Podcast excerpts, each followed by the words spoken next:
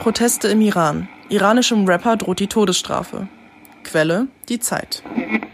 Ukraine. Russland feuert erneut Dutzende Raketen ab. Großflächige Stromausfälle. Quelle Der Spiegel. Gegen Null-Covid-Politik. Zahlreiche Festnahmen bei Protesten in China. Quelle Tagesschau. Immobilien. Wohnen wird für alle teurer. Die wahren Verlierer der Zinskrise. Quelle Welt. Vorbereitung auf Winter. 4000 Wärmestuben für frierende Ukrainer. Quelle Tagesschau. Belastete Luft. 240.000 Tote in der EU durch Feinstaub. Quelle Tagesschau. Oh Mann, Emma, was waren das denn für Schlagzeilen? Kriege überall, Krisen. Ach, die Welt könnte nicht schlimmer aussehen. Ich fühle mich wirklich ohnmächtig und hilflos. Wie fühlst du dich? Ja, ne, ich bin irgendwie jetzt paranoid geworden, ne? Also ich meine, ich bin schon irgendwie nachrichtenmüdig und manchmal denke ich mir, boah, lass das lieber ausschalten, ne? Aber wir können doch nicht äh, forever nicht informiert bleiben, ne? Ich würde sagen, wir fahren vielleicht mal äh, zu Personen, die ähm, sich mit Journalismus anderweitig, mit anderen Facetten auseinandergesetzt haben und die vielleicht eher Nachrichten produzieren, die eher positive Gefühle hinterlassen? Hm, das klingt doch gut. Dann lass uns mal nach Bonn begeben. Ja, weil da sitzt nämlich eine Person, eine Expertin in ihrem Gebiet, der wir unsere Fragen stellen können.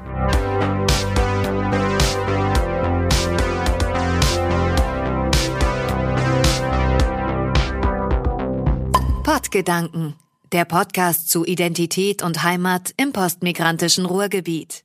Hallo und herzlich willkommen zu einer Sonderfolge von Pottgedanken. Wir sind Emma und Sevinch, Mentis aus dem diesjährigen Jahrgang des Ruhrgebiet Mentoring Programms der neuen deutschen Medienmacher und Medienmacherinnen. Wir melden uns gerade aus dem Bonn-Institut und neben uns sitzt unsere Gästin Ellen Heinrichs. Ellen, du bist ja die Gründerin des Bonn-Instituts und bist auch die Geschäftsführerin. Schön, dass du bei uns bist. Schön, dass ihr vorbeigekommen seid. Schön, dass du da bist, ne? Ellen Heinrichs, deine Laufbahn ist wirklich äh, unglaublich, ne? Du warst 21 Jahre bei der Deutschen Welle und hast äh, quasi fürs Innovationsmanagement ähm, genau vieles gemacht. Du hast quasi ne äh, die Digitalisierung vorangetrieben und äh, du bist auch noch Pädagogin und äh, hast als Fellow am Constructive Institute in Aarhus ähm, gewirkt. Jetzt bist du die Gründerin und leitest das Bonn-Institut, äh, das sich zur Aufgabe gemacht hat, äh, den Menschen nicht nur Probleme aufzuzeigen, sondern auch äh, eine Losung, Lösung anbieten, anzubieten. Was ist die letzte Nachricht, die, die du gelesen hast und quasi bei dir ein gutes Gefühl hinterlassen hat? Kannst du uns das verraten? Ja, heute Morgen habe ich die Zeit aus meinem Briefkasten geholt, also die Wochenzeitung, und die haben diese Woche als Titel sowas wie äh, Wie enden Kriege oder so. Und das fand ich total konstruktiv, ähm, weil wir normalerweise ja immer nur hören, was gerade alles Schlimmes passiert ist und oftmals vergessen uns zu fragen, hat es vielleicht auch schon mal geklappt, in der Vergangenheit schlimme Zustände wie Kriege zum Beispiel zu beenden? Und wie genau ist das eigentlich den Menschen gelungen? Und was können wir daraus lernen vielleicht auch?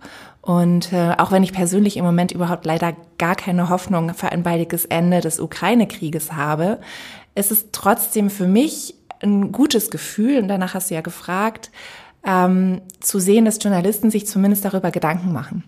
Weil ich mir da auch halt Gedanken darüber mache, als normaler Mensch sozusagen. Wir haben so als angehende Journalisten und äh, Journalistinnen eher das Gefühl, dass ähm, gerade die negativen Schlagzeilen über Kriege, Proteste und anderweitige Krisen eher geklickt werden.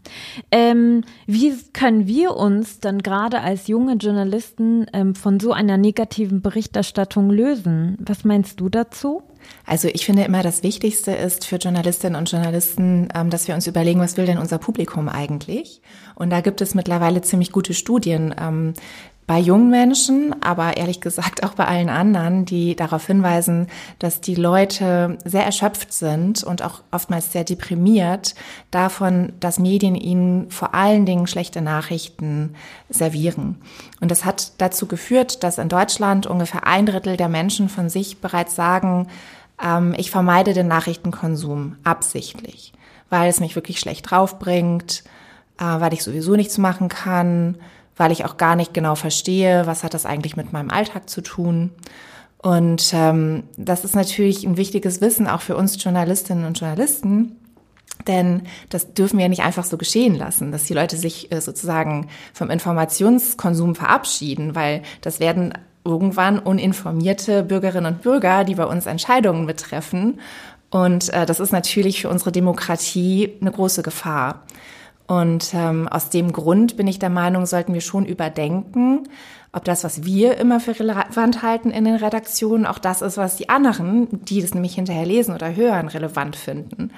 Und dann zeigt sich, dass wir da manchmal eine wirklich viel zu negative Einschätzung haben und dass die Leute sich total dafür interessieren, ähm, wenn jemand eine Lösung für ein wichtiges Problem gefunden hat zum Beispiel.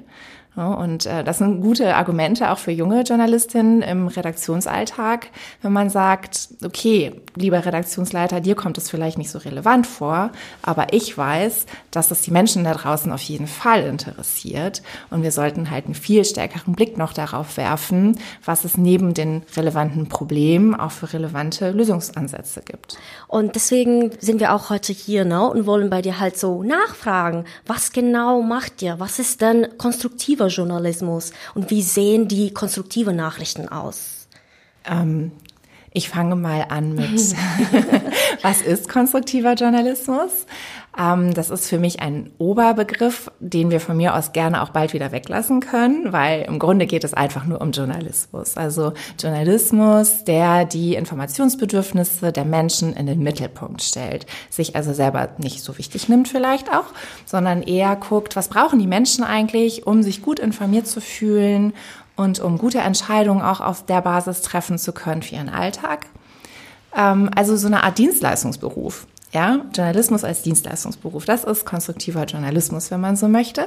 Und wir haben das für uns so ein bisschen aufgegliedert äh, in drei verschiedene Bereiche.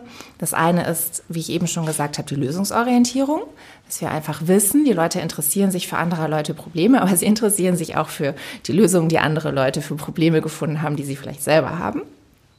Das Zweite ist, wir setzen uns für eine sehr viel perspektivenreichere Berichterstattung ein. Also wir wissen, dass in Redaktionen ähm, tatsächlich eine, sagen wir mal, gewisse Monokultur herrscht ganz oft. Also es gibt da Leute, die sich sehr, sehr ähnlich sind im Hinblick auf ihre Herkunft, ihren Bildungsstand, ihren finanziellen Background, ihre persönlichen Erfahrungen und so weiter und so fort. Und das führt natürlich letztlich dazu, dass auch Berichterstattung nicht so vielfältig ist, wie sie auch vielleicht sein könnte, wenn man mehr unterschiedliche Menschen am Tisch hat.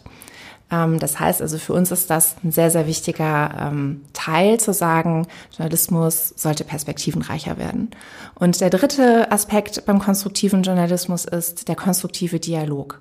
Ähm, wir wissen, dass es wirklich viele Menschen gibt, die das einfach nicht mehr haben wollen, dass Journalisten eher darauf setzen, Unterschiede zu betonen zwischen den Menschen, als vielleicht auch mal danach zu suchen, wo gibt es denn noch Gemeinsamkeiten, auf was können wir uns denn sozusagen noch einigen. So man hat den, das, den Eindruck, dass unsere Gesellschaft zutiefst polarisiert ist, weil permanent zum Beispiel darauf abgehoben wird, wie krass der Unterschied ist zwischen Impfgegnern und Impfbefürwortern bei Corona zum Beispiel. Mhm. Dabei ist eigentlich der ganz große Anteil der Bevölkerung so relativ entspannt und macht halt das, was empfohlen wird, hat vielleicht ein paar Zweifel, ist also weder krass schwarz noch krass weiß. Mhm. Und diese Menschen, die in Grautönen oder sagen wir mal, die bunt sind, die kommen eigentlich viel zu selten vor, weil in Redaktionen so dieser Eindruck herrscht, ja, wenn wir jetzt nicht ähm, auf das Betonen von Gegensätzen setzen, dann wird es vielleicht langweilig, ist das kein gutes Storytelling oder so. Und da wollen wir eigentlich gerne was dagegen setzen und sagen, nee, nee, also man kann das schon auch interessant gestalten, indem man auf konstruktiven Dialog setzt. Und mhm. Journalisten sollten da wirklich auch dazu beitragen, dass wir in unserer Gesellschaft noch gute Gespräche führen miteinander. Ja, da sind wir ganz bei dir. Also eine Dichotomie aufzuzeigen ist schon ne, also spannend, dramatisch. Und du hast gerade so drei Elemente des konstruktiven Journalismus genannt. Ähm, ich frage mich, also fallen fallen positiv äh, News, also Good News unter konstruktive Berichten, Berichte?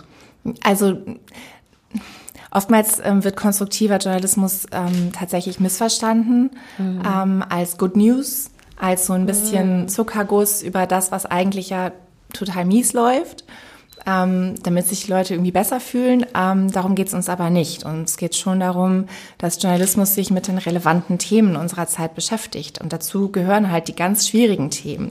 Klimakrise, der Krieg, die mhm. wachsenden Ungleichheiten, äh, Ungerechtigkeiten in unserer Gesellschaft und so weiter.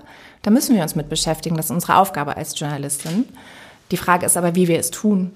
Und ähm, ob wir da immer nur zum Beispiel auf die Probleme gucken oder ob wir immer nur auf die politische Ebene gucken und dabei irgendwie die einzelnen Menschen gar nicht so in den Blick nehmen. Ob wir, wie ich gesagt habe, eher Streit inszenieren oder versuchen, Gespräche zu moderieren so, und ähm, um das Wie dreht es sich bei uns? Also wie kann man konstruktiver berichten und gleichzeitig die relevanten Themen unserer Zeit journalistisch behandeln? Ah, okay. Relevanz. Du hast es gerade schon so ein bisschen angedeutet, liebe Ellen. Ähm, ihr habt zuletzt eine Studie über die Wirkung von konstruktivem Journalismus in Deutschland durchgeführt. Ähm, dabei habt ihr auch den Trend der Nachrichtenverweigerung während der Pandemie untersucht. Ähm, was hat diese Studie ergeben und welche Nachrichten erwünschen sich denn die meisten Menschen?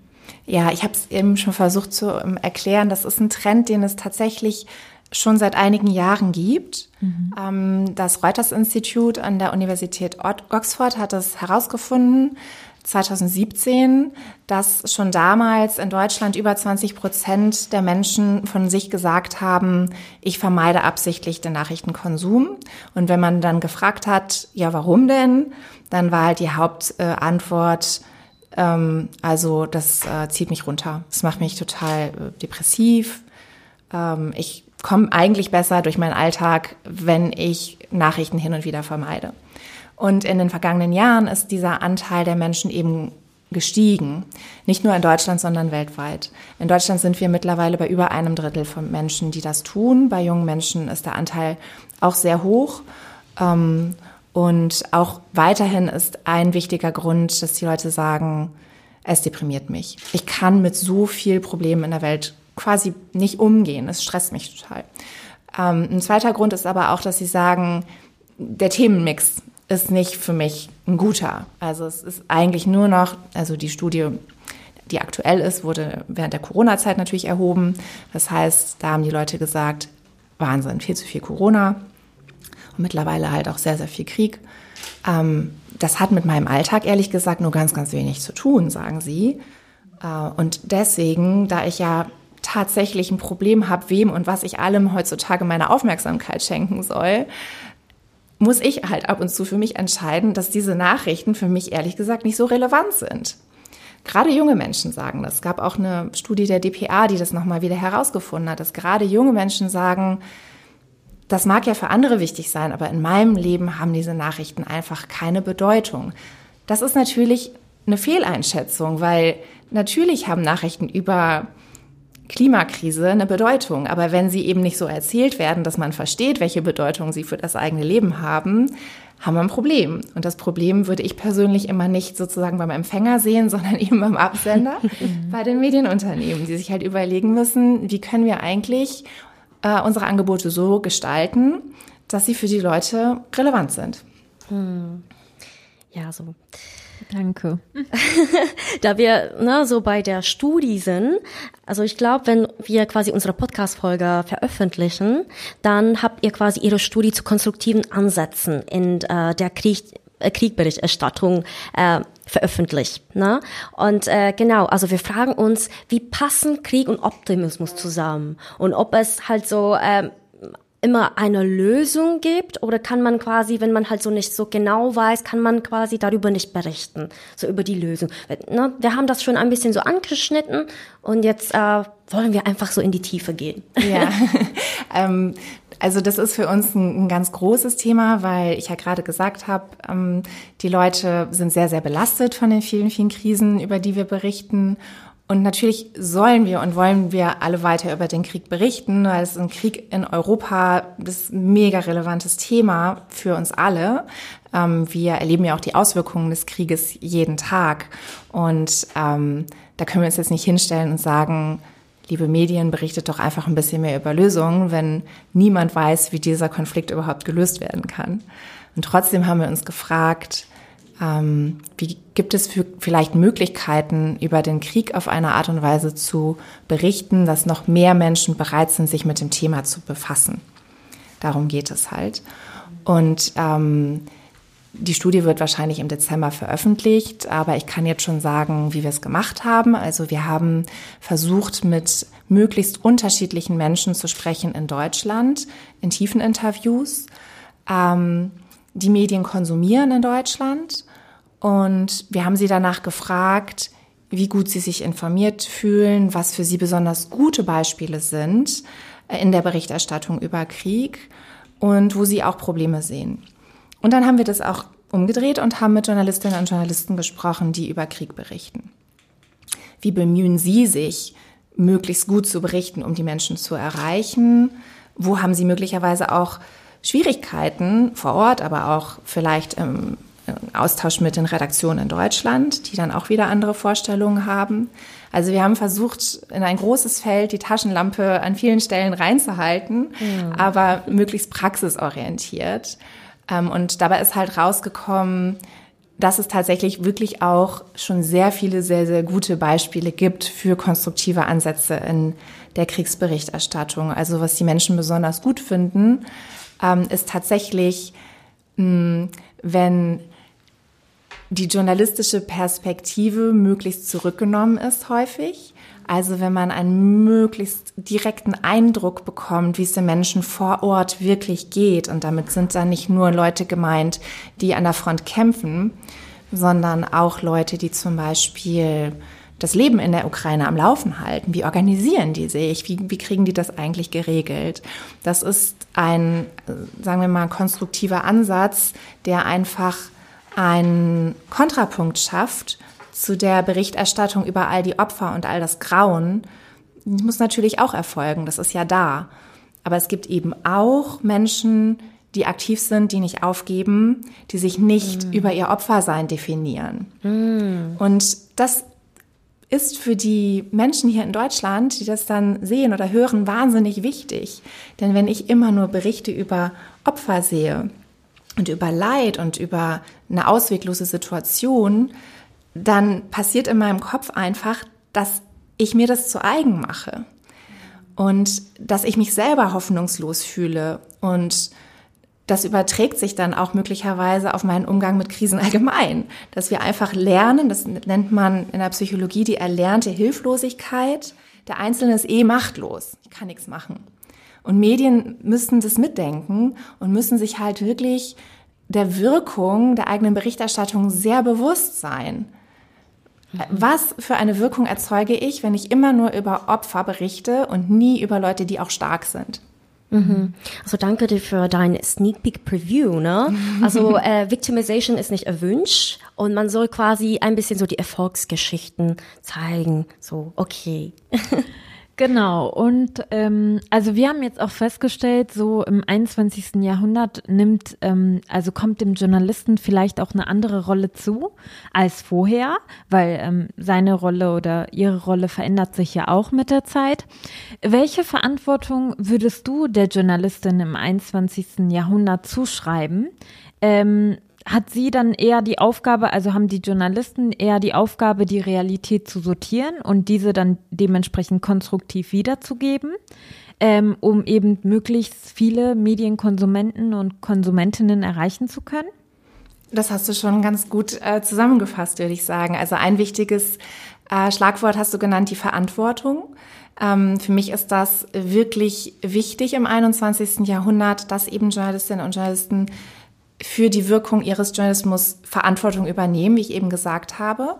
Ähm, das ist nicht so wie früher äh, einmal aufgeschrieben und dann gedruckt und dann konnte man es vergessen, sondern wir leben im digitalen Zeitalter. Das heißt, ich sende, der andere empfängt, er schickt mir da was zurück.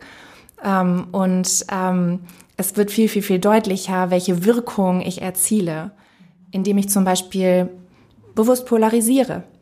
Ja, weil ich denke, das klickt dann besser. Aber das macht was mit den einzelnen Medienkonsumenten, es macht was mit der Gesellschaft auch am Ende des Tages. Und deswegen ist Verantwortung halt mega, mega wichtig. Ähm, und wie hat sich die Rolle des Journalisten, der Journalistin verändert? Ich würde auch sagen, dahingehend, dass wir ja gar nicht mehr diejenigen sind, die, hat man immer früher so schön gesagt, die Gatekeeper der Informationen sind. Also die Leute haben ja eher zu viel an Informationen als zu wenig. Also ist doch die Frage, wozu braucht es dann überhaupt noch Journalisten? Ja, da würde ich sagen, zum einen, ähm, weil sie eben die Verantwortung übernehmen und zum zweiten, weil sie einen Wert schaffen. So, ähm, das müssen keine Journalisten mit Volo sein. Ähm, so würde ich zum Beispiel gar nicht ähm, das definieren, wer ein Journalist ist, sondern ein Journalist ist derjenige, der wirklich sich der Verantwortung bewusst ist und einen Mehrwert schafft für die Leute. Und ähm, das ist schon, finde ich, ein Stück anders als früher. Da definierst du vielleicht auch die klassische Volontariatsausbildung oder die klassischen Anforderungen, die auch heute noch vorhanden sind, nochmal anders. Ja, das auf jeden Fall. Also ähm, wenn wir jetzt auf dieses Thema perspektivenreiche Berichterstattung gehen, ist ja auch ein wichtiges Merkmal des Konstruktiven, dann ist es ja so, ähm, dass wir zu wenig Vielfalt haben und dass das auch daran liegt, dass die Zugangsvoraussetzungen für den Journalismus wahnsinnig hoch sind mhm. und äh, viele ausschließen, was hinterher sich negativ auswirkt und den Journalismus ähm, weniger vielfältig macht, als er sein sollte, um in einer sehr, sehr vielfältigen Gesellschaft auch relevant zu sein. Ja, das sehen wir auch so. Deswegen sind wir heute hier. Ja, genau. Ähm, aber da du, da du schon das äh, Perspektivenreichtum genannt hast, fällt mir gerade irgendwie auf, ähm, wie geht konstruktiver Journalismus mit diver diversitätssensiblen Themen? Äh, um. Ähm, es gibt ja Berichte, die Menschen mit Einwanderungsgeschichte negativ oder klischeehaft darstellen.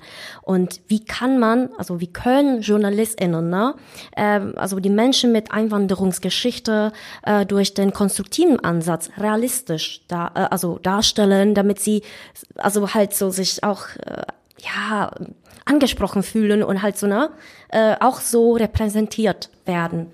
Ja, also ich glaube, das sind zwei wichtige Ansätze. Das eine, die Journalistinnen und Journalisten, die wir haben, die nicht besonders divers sind in den Redaktionen, müssen sehr, sehr stark anfangen, sich selber zu hinterfragen. Das ist der erste Schritt, also dass man sich wirklich selber total klar macht, die Art und Weise, wie ich die Welt sehe, ist genau eine Art, wie man die Welt sehen kann. Ich spreche da jetzt nicht davon, dass man Fakten verhandeln kann. Fakten sind Fakten. Aber alles, was nach Fakten kommt, ist im Grunde nicht mehr objektiv, sondern geprägt von dem, was ich mit mir rumtrage an Erfahrungen und Hintergründen und so weiter und so fort. Ähm, und diese Art von Demut an Themen heranzugehen, ist, finde ich, der allererste wichtige Schritt für die, die schon im Beruf sind. Und dann müssen wir natürlich gucken, dass wir andere in den Beruf kriegen, die eben mehr Vielfalt in die Redaktion bringen. Eine Vielfalt, die unsere Gesellschaft wirklich auch abbildet. Und dazu gehört, dass wir auch viel mehr wertschätzen, was Menschen an gelebter Erfahrung mitbringen. Also, dass man äh, sagt, keiner konnte besser zum Beispiel über ähm, die äh, Demonstrationen im Iran berichten als all die Kolleginnen, die tatsächlich auch die Sprache sprechen. Äh, das heißt also, wir müssen eine Diversität wertschätzen, dahingehend, was die Leute wirklich alles mitbringen, um unsere Berichterstattung letztlich auch dann ähm, aufzuwerten. Okay, danke, Ellen. Ähm, noch eine allerletzte Frage und zwar, ähm, wie, also, wie gehst du mit der Frage um, ähm, warum lohnt es sich jetzt gerade für junge Journalistinnen, diesen Weg einzuschlagen und diese konstruktiven Kompetenzen zu erwerben und ähm, die dann halt auch im besten Fall umzusetzen?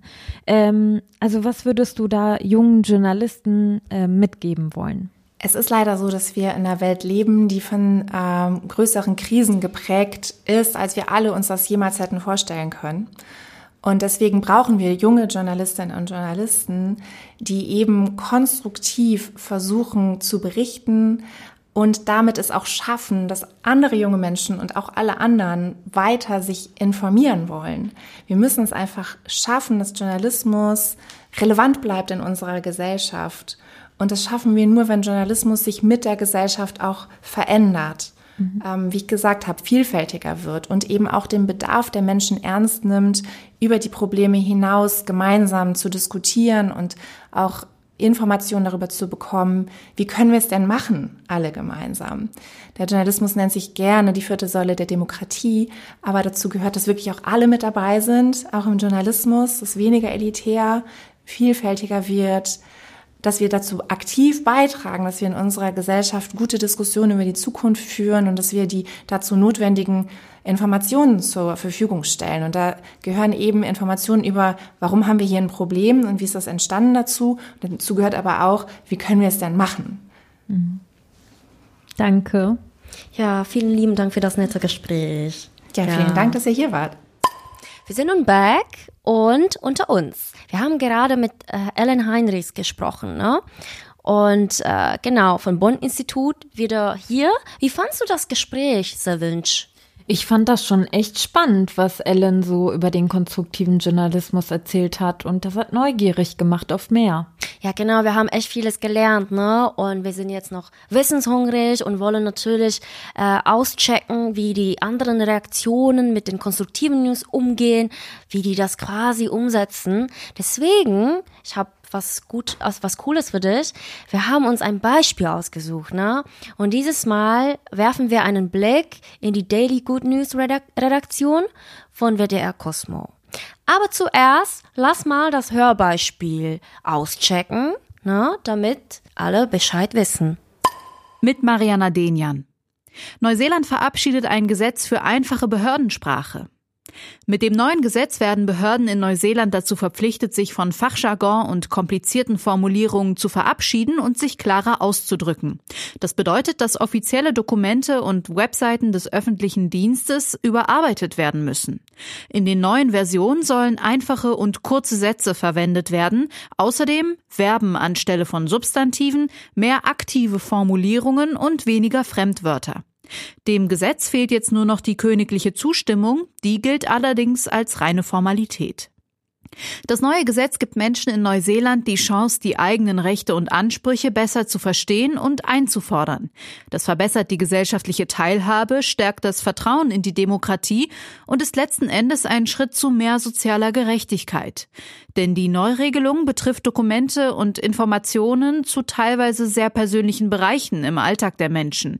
Dazu zählen zum Beispiel Schreiben zum Aufenthaltsstatus, zu Ansprüchen auf Sozialhilfe, Scheidungspapiere oder Baugenehmigungen. Von den vereinfachten Dokumenten profitieren vor allem Bürgerinnen und Bürger mit niedrigem Bildungsgrad, Menschen mit Behinderung, ältere Personen und Menschen mit Migrationshintergrund, deren Muttersprache nicht Englisch ist. Genau, die Daily Good News ist ein Nachrichtenformat, das den Fokus auf gute Nachrichten legt. Ähm, das ist sozusagen das Besondere an diesem Format. Ähm, das läuft bei WDR Cosmo neben dem Radioformat auch im Podcast-Format mittlerweile. 2018 hat Vanessa Lebrato Criado dieses Format ins Leben gerufen. Ähm, sie ist Leiterin der Wortredaktion bei WDR Cosmo. Ähm, ich meine, sie hat auch selbst gesagt, dass sie das Format bewusst geschafft hat. Ne? Sie wollte quasi äh, die Negativität irgendwie überwinden und sich von den negativen Meldungen lösen und ja, dann ist sie halt so auf diese Idee gekommen und fokussiert sich auf die Meldungen, die normalerweise vergessen werden und häufig untergehen. Insofern sind die Daily Good News zwar, was konstruktiven Journalismus betrifft, eher zu labeln als positiven Journalismus, ne, weil man eben, äh, weil nicht die Art, wie wir berichten, sonderlich konstruktiv ist, sondern ähm, äh, wir die äh, Meldungen halt, die wir aussuchen. Das, der Inhalt der Meldungen ist halt positiv. Deswegen nennt sich das dann so. Nichtsdestotrotz ist es irgendwie ähm, eine total wichtige Form von konstruktivem Journalismus, gerade im Nachrichtenbusiness, weil, wie gesagt, der in der Natur der Nachrichten liegt es halt einfach, dass überhaupt keine Rolle spielt, inwiefern jetzt ähm, äh, so eine Nachrichtensendung im Ganzen vielleicht erschreckend auf HörerInnen wirkt, weil sie total negativ ist, ähm, weil total viele Nachrichten einfach äh, Angst machen. Und da wollen wir so ein ganz kleines Gegengewicht schaffen und einfach nur zeigen, okay, das gibt es aber auch noch. Genau, ganz nach dem Motto, wie Sie es selbst beschreiben, die Welt ist besser, als die meisten Menschen denken. Ja, ne? Äh, die hat eigentlich noch, äh, also die Vanessa hat gesagt, dass sie die Balance schaffen will und einfach zeigen, wie das äh, auch also anders laufen kann, ne? Wie man die News also verschieden verbreiten kann. Und äh, wir haben Vanessa auch danach gefragt, wie sie ähm, quasi in der Redaktion Daily Good News ähm, recherchieren. Die Daily Good News äh, entstehen im Grunde genommen genauso wie eine gewöhnliche Nachrichtensendung, wie die Cosmo News auch. Nur, dass wir ähm, halt nur eine Meldung haben ne? und die eben ganz gezielt auswählen. Aber ansonsten haben wir dieselbe Wortwahl. Wir ähm, orientieren uns auch an den, äh, an den Richtlinien, die wir auch bei den News haben. Äh, dementsprechend recherchieren wir nach den Daily Good News auch wie die gewöhnlichen Nachrichten, sage ich jetzt mal, ähm, unter den Agenturmeldungen. Ja, es gibt noch äh, Inside-Informationen von Vanessa, ne? Äh, dass die Redaktion quasi auch äh, weitere Quellen nutzt äh, und nicht nur auf die Agenturmeldungen äh, stützt. Ja, und äh, sie hat halt so gesagt, dass äh, die Redaktion sich auch mit technischen und medizinischen Know-how äh, beschäftigt. Und so erweitern sie den Horizont ähm, wir haben, äh, du erinnerst dich bestimmt, Emma, an das Interview mit Ellen Heinrichs. Ähm, ja. Sie hat ja auch davon gesprochen, dass konstruktiver Journalismus gerade vom Dialog mit den Medienkonsumenten lebt. Ähm, gerade also die Leute, die die Nachrichten hören, ähm, sollten danach gefragt werden, wie sie eigentlich unsere Nachrichten empfangen und wie sie das Ganze finden. Deswegen haben wir natürlich auch Vanessa danach gefragt, wie so das Feedback ähm, zu Daily Good News ausfällt. Im Großen und Ganzen bekommen wir total positives Feedback äh, von unseren HörerInnen, die sich meistens einfach darüber freuen, so diesen kurzen Moment jeden Tag zu haben, wo sie tatsächlich eine eine schöne Sache hören, die irgendwie passiert ist. Ne? Es ist die Daily Good News sind ja nicht nur eine Radiorubrik bei uns, sondern ja auch ein Podcast und den haben äh, auch gar nicht so wenig Leute abonniert. Natürlich haben wir aber auch manchmal ähm, bekommen wir auch manchmal kritisches Feedback, negatives Feedback, das richtet sich ganz, ganz oft oder vor allem, ich würde sagen, der Großteil ähm, der Kritik geht in die Richtung, ihr seid doch äh, Journalistinnen, ihr müsst neutral sein, wie könnt ihr sagen, dass irgendwas eine gute Nachricht ist? So, ähm, das ist eine Sache, die wir bei, äh, bei jeder Nachricht halt wirklich sehr genau abwägen. Ähm, für wen ist das eine gute Nachricht und für, den, für wen ist das vielleicht keine gute Nachricht. Und wenn wir ähm, am Ende bei dieser Abwägung dabei rauskommen, dass es umstritten ist, also irgendwie auch nicht so richtig klar und es äh, durchaus sehr äh, legitim ist, wenn man das nicht gut finden kann. Ne? Ich äh, äh und mit legitim meine ich ähm, etwas, was demokratischen Grundwerten und dem Grundgesetz entspricht, also jetzt keine rassistischen Haltungen oder so, die sind für uns nicht legitim. Vanessa hat uns noch ein Beispiel mitgebracht. Und zwar, ähm, sie hat äh, uns über einen Fall erzählt, in dem äh, das Thema quasi umstritten war und äh, die haben das ausgestrahlt. Vielleicht kannst du uns mehr verraten, Sevench. Genau, und zwar es ging darum, dass eben in Menstruationswerbung auch Blut gezeigt werden durfte. Und ähm, ja, das war halt auch ein umstrittenes Thema und hat dafür gesorgt, dass eine Zuhörerin von Daily Good News ähm, dann an die Redaktion eine Mail schrieb, ähm, die die Redaktion im Nachhinein dann auch wirklich beschäftigt hat. Im Nachhinein haben wir darauf eben ähm, eine Hörermail bekommen von ähm, einem Hörer, einer Hörerin, das weiß ich nicht mehr, der die das ähm, nicht gut fand. Also um das mal ganz äh, naja, um das mal äh, zu verharmlosen. Und dann haben ähm, Nina Stein, das ist meine, ähm, meine äh, Kollegin, die mit mir zusammen die Rubrik als Redakteurin betreut und ich, wir haben uns zusammengesetzt und haben darüber diskutiert, wie wir wie wir darüber denken. Ich war der Meinung, hey, das ist eine gute Nachricht, weil ähm, wenn du äh, ihr kennt das vielleicht, ne, in, äh, in Werbungen für Menstruationsartikel, für Binden, hast du halt total oft so blaues Blut, blaue Flüssigkeit, die da so reingegossen wird und dann wird gezeigt, wie saugfähig und toll diese Binden sind. Und das ist ja nun mal einfach nicht realistisch. Und das ist auch Teil dessen, warum, weiß ich nicht, warum Körperbilder so tabuisiert werden, ne? Und warum irgendwie die Menstruation als was, weiß ich nicht, dreckiges, schlechtes, das muss man verstecken, das ist peinlich irgendwie gilt. Und deswegen fand ich das eine gute Idee und fand das eine gute Nachricht. So. Meine Kollegin Nina Stein fand das allerdings nicht so gut. Sie meinte, was ist, wenn du kein Blut sehen kannst und äh, du kriegst keine Triggerwarnung und auf einmal ähm, äh, siehst du da Blut irgendwie, wenn du äh, in Social Media, in Instagram Stories äh, swipes und da wird dir die Werbung angezeigt oder äh, oder halt im Fernsehen. Das kann man so nicht machen. Das ist, das ist für manche Leute halt einfach nicht tragbar. So, wenn du kein Blut sehen kannst und wenn du da wirklich empfindlich bist oder weiß ich nicht, du hast vielleicht auch keine Ahnung, Kinder bei dir oder so und die verstehen das noch nicht oder ich weiß auch nicht. Also jedenfalls in die Richtung ging ihre Begründung und am Ende sind wir tatsächlich äh, so verblieben, dass wir das vielleicht nicht hätten in den Daily Good News. Ähm, eigentlich hätte das keine Daily Good News sein sollen, weil sie eben so umstritten ist. Ich finde es ganz cool, dass die Vanessa die Kritik angenommen hat und äh, zugegeben hat. Und mhm. diese Antwort hat sie auch den ZuhörerInnen gegeben. Also man sieht wirklich an diesem Beispiel, also wie die konstruktive und aktive Diskussion läuft, ne, wenn die ZuhörerInnen daran teilnehmen. Genau, und äh, sehe ich auch genauso, Emma. Und man sieht halt auch, dass konstruktiver Journalismus Ehrlichkeit verträgt. Mhm. Genau, wir haben Vanessa auch noch danach gefragt, wie eigentlich ähm, Kollegen und Kolleginnen, also Journalisten, Journalistinnen von diesem Format von Daily Good News profitieren können. Also ich wurde auch in den letzten äh, drei, vier Jahren schon häufiger kontaktiert von Kolleginnen aus der Branche, die dann irgendwie ähm, gesagt haben, hey, wir finden das spannend, kann, könnt ihr uns dazu mal ein bisschen mehr sagen? Wie findet ihr eure Nachrichten? Wir möchten sowas ähnliches machen. Wie können wir von eurem, äh, euren Erfahrungen profitieren? Das Wichtigste, was ich dabei raus oder was ich daraus so mitnehme und was andere JournalistInnen, finde ich, auch mitnehmen können, ist halt einfach, wenn du eine Idee hast, ähm, überlegst sie dir gut.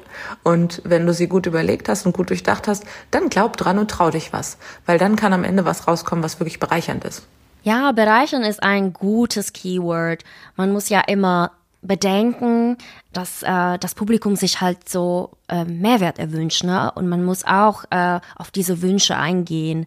Und deswegen finde ich auch äh, wichtig, dass die Nachrichten immer nachhaltig sein sollen. Ähm, Mehrwert ist ein gutes Stichwort. Ähm, um Mehrwert stiften zu können, muss man natürlich auch ähm, den Diversitätsaspekt im Auge behalten. Und gerade für uns Mentees aus dem ähm, Ruhe Mentoring-Programm der neuen deutschen Medienmacher ähm, ist Diversität ja wichtig, weil ähm, die im Idealfall auch in der Berichterstattung und in den Redaktionen ähm, zu finden sein sollte. Und da haben wir mal einfach Vanessa dazu gefragt, was sie so über den Begriff Diversität denkt und wie der im konstruktiven Journalismus Anklang findet. Diversität ist das Kernthema von Cosmo und deswegen ist es auch ein sehr wichtiges Thema für die Daily Good News. Und da finden wir auch tatsächlich oft äh, Meldungen, die ähm, in Anführungszeichen normalen Nachrichten landen bei uns im Radio, sondern ähm, die dann tatsächlich untergehen, wenn die Nachrichtenlage ansonsten so, also wenn es sonst so viel gibt, was passiert ist und was berichtenswert ist, dann geht sowas halt manchmal schnell, also dann geht sowas öfters mal unter. Und mit sowas meine ich Meldungen wie Menschen mit Migrationsgeschichte haben, gehen zum größeren Anteil ähm, an Unis und studieren da oder der äh, Zugang zur Bildung für äh, geflüchtete Menschen wurde verbessert oder ähm, die Barrierefreiheit in der deutschen Stadt XY hat sich äh, so und so verbessert. Oder es gibt neue Antidiskriminierungsgesetze in Land im YZ für LGBTQI-Plus-Menschen. Das sind so Meldungen, die sind uns total wichtig und das sind eben genau die Sachen, die dann ähm, einfach manchmal in, im normalen Nachrichtengeschäft, wenn man tatsächlich in Konkurrenz ähm, geht mit großen politischen Meldungen, Entwicklungen im Ukraine-Krieg oder ähm, sonst was, äh, was tagesaktuell halt einfach auf der Welt passiert, dann ist halt für sowas manchmal kein Platz. Ne? Und dafür gibt's dann die Daily Good News. Ein großes Dankeschön geht an Vanessa. Danke, dass du die Fragen beantwortet hast. Und eigentlich in der nächsten Folge dreht es sich um die migrantischen Lebensrealitäten im Journalismus. Also wir fragen uns, wie die Migrantinnen repräsentiert werden, ob die klischeehaft oder polarisierend dargestellt werden oder doch konstruktiv und realistisch abgebildet werden. Falls ihr Bock habt, tune in. Also, wenn ihr mehr über die migrantische Perspektive im konstruktiven Journalismus erfahren wollt, dann bleibt dran. Am 15.12. gibt es die neue Folge bei Podgedanken. Schreibt uns, wenn ihr Lob, Kritik oder Anregungen habt, an pod.gedanken@gmail.com oder folgt uns auf Instagram pod.gedanken. Mein Name ist Emma Dauer und meine Kollegin heißt Sevinch Onard. Wir sind begeistert von der Idee des konstruktiven Journalismus und hoffen, dass ihr unsere Begeisterung ein Stück weit teilen konntet. Ganz genau. Es hat uns die Freude gemacht, hier als Host zu sein und wir freuen uns auf das nächste Mal. Also bis zum nächsten Mal. Bis zum nächsten Mal. Ciao. Tschüss.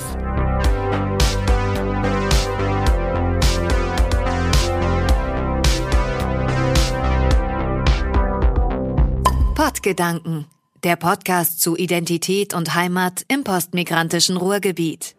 Bei dieser Folge haben mitgewirkt als Hosts Emma Daova und Sevinch Onat. In der Redaktion Mohamed Nasser Hassan. Redaktionsassistenz und Schnitt Musa Iskef. Umsetzungen für Social Media Mohamed Nasser Hassan, Mailin Engels und Joyce Lee. Die Gesprächspartnerinnen in der Folge waren Ellen Heinrichs vom Bonn-Institut und Vanessa Liberato Criado von WDR Cosmo.